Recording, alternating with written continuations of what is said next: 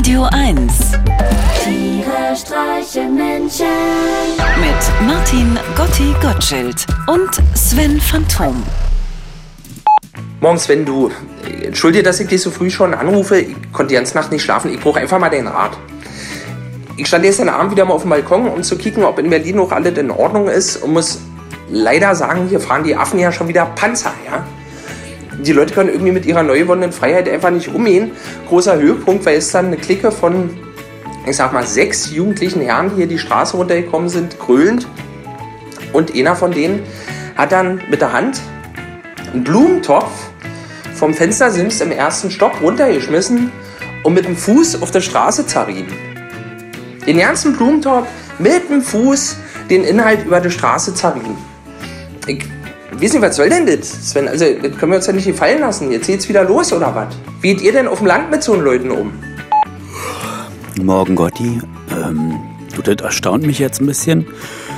Äh, da ist offensichtlich ein Trend eher hier im Taunus angekommen als bei euch in der Hauptstadt. Äh, das ist das Fußtopfen. So eine neue Sportart. Also hier bei uns macht es seit letztem Herbst eigentlich jeder.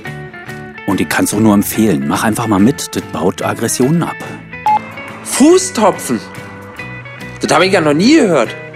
Was sind denn da die Spielregeln? Ja, im Grunde ist das so eine Art Ausdauersport.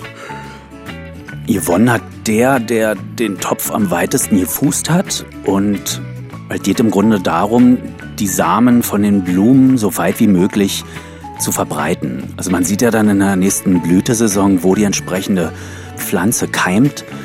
Und daran kann man dann noch festmachen, wer gewonnen hat. Und übrigens, der Rekordhalter hier im Landkreis, der ist von Oberursel bis nach Using gekommen. Das muss man sich mal vorstellen. Krass, oder? Ich weiß ja nicht, was das da zu lachen gibt, Sven. Für mich klingt das ehrlich gesagt ganz schön obszön. Da möchte ich dir doch lieber eine andere Frage stellen. Hast du schon mal japanische Pfannkuchen zubereitet? Nee, habe ich noch nicht. Und wusstest du, dass Arnold Schwarzenegger in der spanischen Version von Terminator 2 nicht Hasta la Vista Baby, sondern Sayonara Baby sagt? Habe ich irgendwo schon mal gelesen. Kennst du von Gottlieb Wendehals das Lied Solange nicht die Hose am Kronleuchter hängt?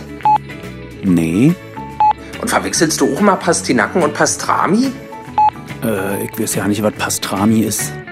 Und findest du auch, dass der deutsche Begriff Fastenmonat Ramadan irgendwie wieder ein bisschen erbsenzählerisch ist? Weil ich finde, nur auf ein, zwei Tage kommt es nur wirklich nicht an. Hm, hast du recht. Soll ich dir mal ein Foto von meinem neuen Hut schicken? Äh, ehrlich gesagt wüsste ich nicht warum. Aha, aber wusstest du auch, dass man Tauben nicht mit Haferflocken füttern soll, weil die sonst im Kropf pumpen? Nein. Na gut, dann ist ja alles geklärt. Ich muss jetzt auch auflegen. Volle Kanne fängt an. Danach flitze ich in den Sportladen und kauf mir einen enormen Profitopf. Tiere streichen Menschen. Jetzt auch als Podcast. Auf radio1.de und natürlich in der Radio 1 App.